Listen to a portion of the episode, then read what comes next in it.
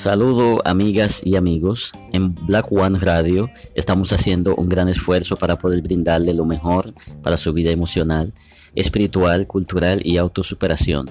Ayúdenos a crecer compartiendo nuestro contenido y si desea hacer una donación, también estaremos agradecidos. Necesitamos equipos para poder hacer un mejor trabajo, así que con su aporte nos ayudará a realizar esa parte. Así que muchas gracias por escucharnos.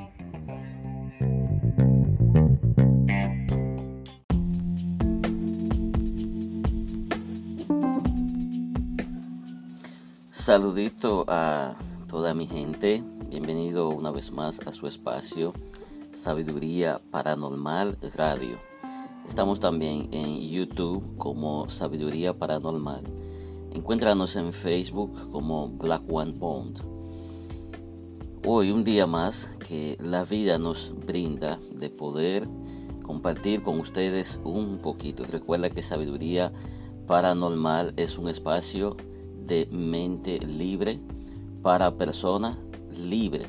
Sabe que muchas personas tienen la mente cautiva por muchas tonterías que se les ha enseñado, pero no es que existe una convicción en sí del por qué se hacen las cosas, sino que mis padres lo hacían porque mis abuelos le impusieron esto y a mí me impusieron lo mismo, pues por ello lo estoy haciendo. Este espacio es para personas de mente libre, todos aquellos que tienen su mente cautiva, esto podría ser nocivo para ellos porque esto podría afectar gran parte de su creencia, porque las tendencias religiosas hacen creer de que como se ha estado enseñando algo por mucho tiempo, aunque sea algo equivocado, hay que seguir en lo mismo, no se puede retractarse, hay que seguir en el mismo error, no se puede devolver. ese es un espacio de espiritualidad, por lo tanto estaremos hablando de lo que tiene que ver con la espiritualidad. En el día de hoy nosotros vamos a hablar sobre las imágenes que no tienen ningún tipo de poder según nos dice las tendencias religiosas en su gran mayoría. Nos dicen que ninguna de las imágenes que se utilizan en cuestiones de espiritualidad tienen poder. Pues en, muchas maneras, de muchas maneras, tienen algo de razón. Tienen razón. Las imágenes no tienen poder. Porque las imágenes en sí son imágenes, tal como su nombre lo dice. Ahora, ¿qué es lo que tiene el poder? Lo que representa la imagen si tiene el poder. Pero para aquellos nos vamos a remontar a la historia para ver de dónde las iglesias surgen con ese asunto de las imágenes que no tienen ningún tipo de poder, pues a todos aquellos que utilizan esto hay que perseguirle y hay que matarle por eso. Todo eso proviene de la cuestión del libro de Génesis, escrito supuestamente por Moisés, un libro totalmente conflictivo también porque supone que el que narra muchas veces comete eh, graves errores, comienza hablando acerca de él, luego dice y fulano dijo y fulano entendió, pero o sea, no obedece a ningún tipo de reglamento de un escritor. O sea que se entiende que quien escribe el libro de Génesis no fue Moisés, fue alguien que estuvo narrando esa historia, pero no fue Moisés. Al igual como observamos todos los libros pentateucos, no fue Moisés. O sea, eh, según lo que nos dicen, es una gran mentira. esos libros no fueron escritos por Moisés, fueron escritos por otras personas. Porque como se narra, no fue escrito por quien supuestamente vivió esos asuntos. Entonces, resulta ser que en el libro de Génesis nos habla de un Dios que creó toda la creación, valga la redundancia, eh, pues cuando nos vamos al libro de Éxodo, que es la salida, de manera paralela hay que entender lo siguiente. Lo primero es, habría que preguntarle a los autores de dónde rayos salieron los egipcios, porque se supone que el diluvio sucedió eh, antes de que el pueblo estuviera supuestamente en esclavitud en Egipto Pero si se erradicó toda la humanidad sobre la faz de la tierra, simplemente quedó Noé y su familia. ¿De dónde rayos salieron los egipcios? O sea, los eh, teólogos quieren justificar, ah, no, pues eh, hubo una desconexión. No hubo ninguna desconexión. Eh, no explicación. Nadie puede explicar de dónde salieron los egipcios, ya que se había eliminado toda humanidad sobre la faz de la tierra. Entonces nos dice que ellos estaban esclavos en Egipto, pero según observamos la narrativa de los mismos hebreos que estaban supuestamente esclavos allí, ellos no describen que estaban esclavos. Incluso ellos le hacían reclamaciones a Moisés diciéndole que ellos allá estaban bien, comían y bebían y vivían felices y sin embargo se les sacó de su comodidad para llevarlo a una supuesta tierra prometida, les llevaron al desierto a pasar miles de trabajo. Perdón. Identificando que realmente no estuvieron en ningún tipo de esclavitud. Eso es simplemente eh, manipulaciones. Ellos estaban allá. Lo que pasa es que se persigue, se perseguía a todos aquellos que no tenían la tendencia de ese Dios que se mencionaba. Ok. Ahora bien, en el libro de Éxodo se les dice a ellos que no tendrían eh, dioses ajenos, que no deberían hacer imágenes de ni de lo que está en el cielo, ni de lo que está debajo de la tierra, y que no se inclinaran ante ella. Ok, perfecto. Pero habiendo dicho esto, el mismo que supuestamente mandó a que no adoraran ninguna imagen, que no hicieran ninguna imagen, desata una plaga de serpiente. Después de desatar la plaga de serpiente, ese mismo, sí, conocido como Jehová, le dijo a Moisés que hiciera una estatua de serpiente y que todos aquellos que fueran y se inclinaran delante de la estatua de serpiente, entonces tendrían cura para la mordedura de la serpiente. Ahora, si no somos estúpidos, tenemos sentido común y no aceptamos las estupideces tal como nos la enseñan, porque como he dicho en algunos otros espacios, la religión persigue, condena y desbarata todo lo que tiene que ver con la lógica. La religión no permite que usted piense, sino que acepte lo que otro le diga sin utilizar el razonamiento. Ok, vamos a ver. Que no haga imagen, que no me incline a ella, que no le adore, que no tiene ningún poder. Pero el mismo que dijo eso me dice que haga una imagen, que la ponga y todo aquel que vaya y se postre delante de la imagen tendría salud. Y así supuestamente sucedió. Entonces, eh, ¿qué vamos a creer? ¿Cuál de las dos cosas es? Me dice que no la haga, pero me manda a hacerla. O sea, totalmente contradictorio. ¿eh? Y según la misma eh, Biblia, ese mismo pasaje del Éxodo, nos menciona de que sí, muchos se postraron ante la serpiente y recibieron cura. ¿Y ahora qué pasó? Y entonces, pues entonces ese Dios debería organizar sus ideas. O el que escribió debió organizar su idea. Porque realmente eso es conflictivo. Pero entonces le sigue diciendo que no tengan dioses ajenos. Ok, entonces, ¿cuáles son los dioses propios? Que no tengan dioses ajenos, o sea, que tengan sus propios dioses. Pero le dice que debe ser un solo, Jehová. Entonces, ahí también tiene que organizar sus ideas. Porque si dice que no tengan dioses ajenos, pero espere un momento que tengan sus propios dioses. Entonces le dice que es un solo. También tienen que revisar su idea, tienen que revisar y coordinar bien sus ideas para que ustedes vean lo que son las manipulaciones. Ahora bien, luego que se le levanta templo para la adoración de ese mismo Dios Jehová, ¿qué pasó? Mandó a que hicieran dos querubines. ¿Eh? Lo que pasa es que un grupo de idiotas no lee la Biblia, porque supuestamente es el manual de ellos, pero no la leen por ninguna parte.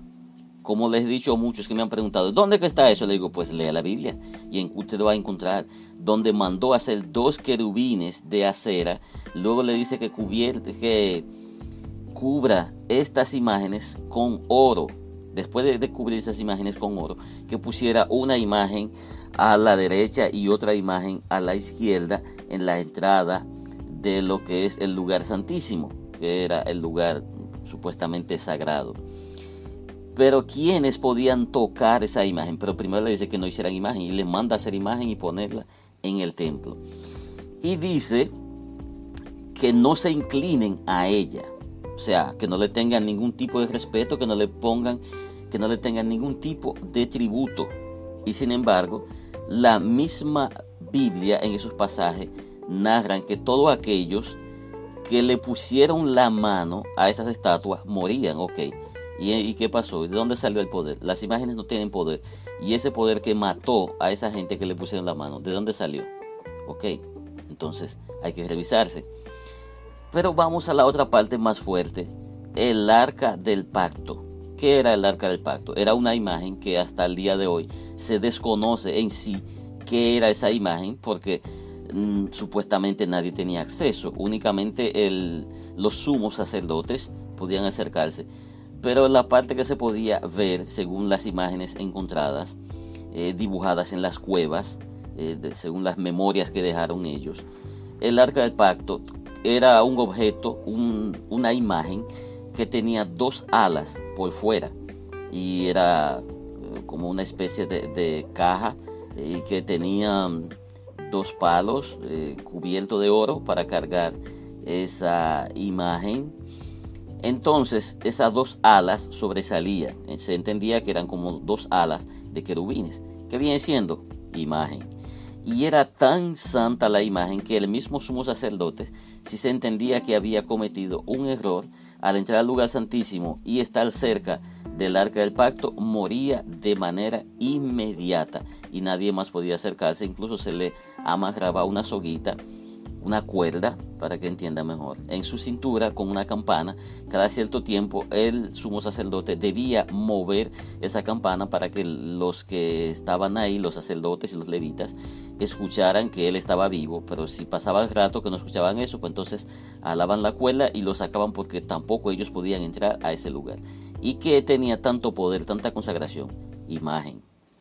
Entonces la Biblia se dice y se contradice, pero los idiotas imbéciles, y disculpe porque aquí hay que decir la cosa de manera cruda, no entienden que hay que leer y hay que entender todas esas manipulaciones. Les dice que la imagen que no la hagan, que no les rindan ningún tributo, pero en el templo manda hacer las imágenes y son tan fuertes, tan enormes en cuanto a consagración que nadie puede tocar todo eso. Pero les dice que no hicieran imágenes de lo que hay arriba ni lo que hay abajo. La serpiente, ¿dónde está?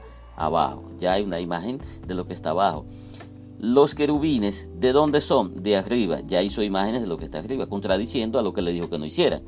Ahora, ¿qué se puede justificar? Se puede entender de que se trata de dictadura y política de doble moral. O sea que si es él que manda hacer la imagen, está todo bien. Pero si es el humano que la hace, está mal. Pero ven acá, por Dios.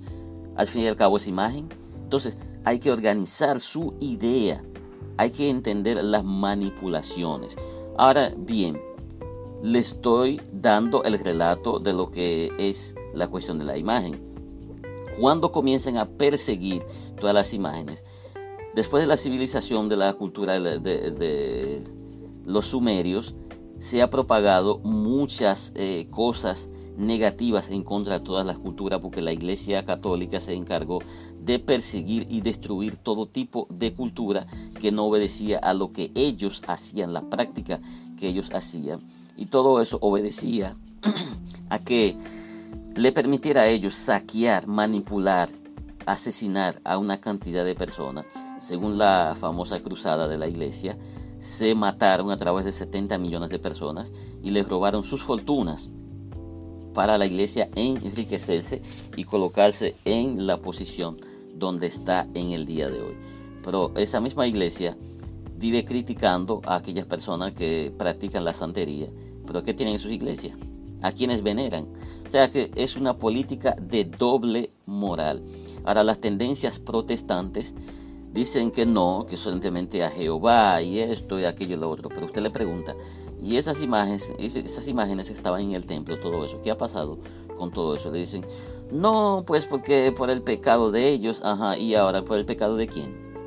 Ah, por el pecado de ellos. Ah, no, porque ellos estaban desesperados. Ah, bueno, pues entonces ese Dios supuestamente todopoderoso no pudo encontrar la voluntad de supuestamente el pueblo, tuvo que mandarse las imágenes. Hay que dejarse de estupideces y de hipocresía, porque él mandó hacer eso porque él quiso, a menos que la historia fuera falsa. Entonces, amigos míos, amigas mías, la imagen no tiene ningún poder, sino quien respalda la imagen. La imagen es simplemente como una señal de amplificación, es como una antena, una señal para traspasar la comunicación de la vía eh, material hacia la vía espiritual, del sendero material al sendero espiritual. Es como utilizar un código para usted comunicarse. Por ejemplo, el teléfono. Usted tiene un teléfono celular. La comunicación no está en el teléfono, porque cuando usted habla, las ondas se propagan, no es directamente dentro del teléfono, las ondas se propagan y llegan a una antena y se traslada a otra antena para comunicarse con el otro aparato al que usted está comunicándose. Es lo mismo, la imagen viene siendo el celular suyo que está utilizando para comunicarse con el otro celular que está para allá. Ahora, ¿quién le va a contestar el celular? No, la persona que está llamando es quien habla con la otra persona que va a contestar. Ahora, por lo tanto, el teléfono no sirve, no tiene ningún poder, sí, porque es a través del teléfono celular que usted va a llamar a aquella persona y aquella persona le va a contestar a través del teléfono celular. Entonces, la imagen es como el teléfono celular mediante el cual usted transfiere esa llamada y simplemente quien le va a contestar no es la imagen, la imagen viene siendo el teléfono, quien le va a contestar es aquella persona que utiliza, que respalda la imagen. Porque lo que pasa es que dentro de la religión no se permite pensar, no se permite analizar. Incluso los mismos sacerdotes que son los que más estudian, porque ellos tienen que culminar varios años de estudios, encerrados incluso, y sin embargo le enseñan tanto disparates y ellos no se dan cuenta de nada porque lo primero que se le prohíben es que ellos comienzan a razonar. Ellos deben de aceptar lo que se les está enseñando y punto. Aprenderse eso y enseñárselo a otros sin cuestionar absolutamente nada lo que está extraño. Fíjese que los sacerdotes que han podido llegar a analizar algo han abandonado esa cultura religiosa y han optado por estar en el lugar donde les corresponde. Entonces, las imágenes no tienen poder. Si bien es cierto, no tienen poder. Pero quien respalda la imagen sí tiene poder.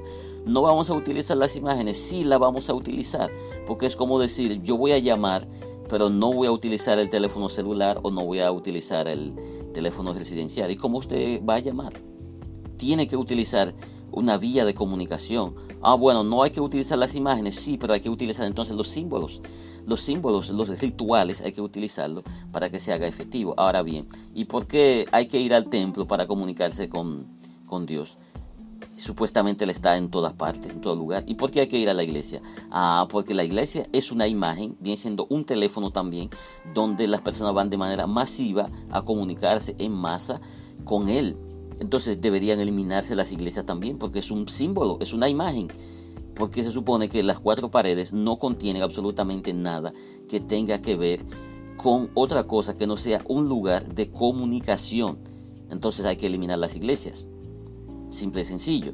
O sea que hoy día estamos hablando acerca de ese tema. Me animo a hablar acerca de ese tema. Desde hace unos cuantos años hablaba con, personas, conversaba con personas, hemos tenido conflictos porque no hay nada peor que alguien que tiene una mente cautiva, usted tratar de eh, hacerle razonar. Y quiero advertirle también que eso no se trata acerca de creer, porque si yo estoy tratando de convencerlo a que crea algo, estamos en lo mismo. Porque eso no se trata de creer, porque el creer no tiene razonamiento. El creer no permite razonar. El creer idiotiza. O sea, usted cree, pero usted no razona, porque usted no sabe por qué está creyendo. O sea, la creencia, eso es ceguera. La creencia no tiene nada que ver con conocimiento nada por el estilo. De tal forma que la misma Biblia que la mayoría leen dice que el pueblo que Jehová había escogido se perdió porque no tenía conocimiento y sin embargo siguen pasando las mismas cosas de antes, no tienen ningún tipo de conocimiento, diciéndole eso y no lo entienden porque la creencia no les permite entender que la base fundamental de todo es el conocimiento, pero rechazan totalmente el conocimiento porque el conocimiento no permite que uno siga siendo esclavo y los líderes lo que quieren es que todo el mundo sea esclavo de sus enseñanzas erróneas. Entonces bien, ¿qué nosotros vamos a hacer con la cuestión de las imágenes? Las imágenes usted la utiliza si quiere. Si no quiere utilizarla, pues no la utilice. Pero no es que realmente es una aberración, como le dicen, ah, eso es del diablo, el diablo no ha hecho ninguna imagen. Lo primero, el diablo no tiene impresora, no tiene imprentas, no tiene absolutamente nada. O sea, el diablo no ha hecho nada de eso. Y el diablo es una cuestión de filosofía que se inventó para ahuyentar al ser humano, para meterle miedo a, a las personas, para poder vender la religión. Porque si hay un grupo que se hace rico en cuanto a eso, es la religión porque por más miedo que le metan a la gente, más rápido las personas se acercan a esas cosas. Porque la misma Biblia que menciona, eh, bueno, en el Nuevo Testamento menciona la cuestión del diablo, porque en ninguna otra parte menciona eso. En ninguno de sus pasajes ha podido demostrar toda la maldad que supuestamente el diablo ha hecho. Eso es otro tema que estaremos hablando acerca de eso. Habla de que el diablo acusa y persigue, pero no se ha podido demostrar cuál es la persecución. No se ha podido demostrar cuál es la destrucción tampoco no se ha podido hacer absolutamente nada de eso. Entonces, finalmente hay que saber que las imágenes tienen razón, las imágenes no tienen poder, pero quien respalda, quien representa la imagen, quien está detrás de la imagen, es quien tiene el poder. Pero exageran tanto que hasta una, un cuadro, una pintura de arte que compramos y colocamos, si es eh, una imagen extraña, que no es común, de una vez le dicen, quiten eso de, ahí. Hay unos demonios escondidos detrás de eso, que el diablo está escondido detrás de eso. Qué estupidez, cuántas cosas estúpidas. ¿eh? Entonces, quieren destruir la libertad del ser humano. No podemos permitir eso, estamos en el siglo XXI. No podemos permitir que sigan jugando con nuestra libertad. Un grupo de idiotas condenando a uno por su decisión, condenando a uno por seguir su destino, condenando a uno por la elección que uno haga, tiene que meterse en la vida de uno, que uno tiene que ser igual que ellos, tiene que pensar igual que ellos, tiene que actuar igual que ellos, pero óigame, haga su propia vida, deje que los demás vivan su vida, deje que la persona sea libre. Si quiere adorar una gallina, déjalo que adore su gallina, no es problema suyo. Si quiere adorar una vaca, déjelo, no es problema suyo. Porque usted cree en su Dios y le sigue. ¿Y quién le persigue a usted por eso? Nadie le persigue. Eh, nadie le persigue. Y quiero que se entienda lo siguiente porque como tenemos mucho fanatismo en todos los sectores, no le estoy diciendo que usted debe de renunciar y odiar a su Dios. No, nada por el estilo. Pero no caer en la estupidez de creer de que hay que actuar como dice la iglesia. Eso es, no es verdad. La iglesia no tiene la verdad. La iglesia tiene su verdad, pero no la verdad. Porque la verdad absoluta no la tiene nadie. La verdad es un espejo roto donde cada quien tiene un fragmento. Así que ha sido un placer conversar con ustedes. Recuerden sintonizarnos de manera frecuente. Visite nuestro canal eh, Sabiduría Paranormal en YouTube, donde hay muchos temas interesantísimos que estaremos hablando siempre y que colocamos en el canal. Lo que usted no escucha aquí, pues lo encuentra ya en nuestro canal. Y nos puede encontrar también en Facebook. Muchos temas sumamente interesantes. Y anime a los demás a que sigan eh, sintonizándonos y que compartan estos materiales. Y que podamos aprender porque la verdad nos va a hacer libre. Pero ¿cuál verdad? no es la verdad de la iglesia ni la verdad de sus vecinos ni la verdad de aquellos que andan vociferando en la calle. Es la verdad. ¿Dónde está la verdad? En toda parte está la verdad. Esa es la que le va a hacer libre. Todo aquello que lo mantiene preso no es verdad.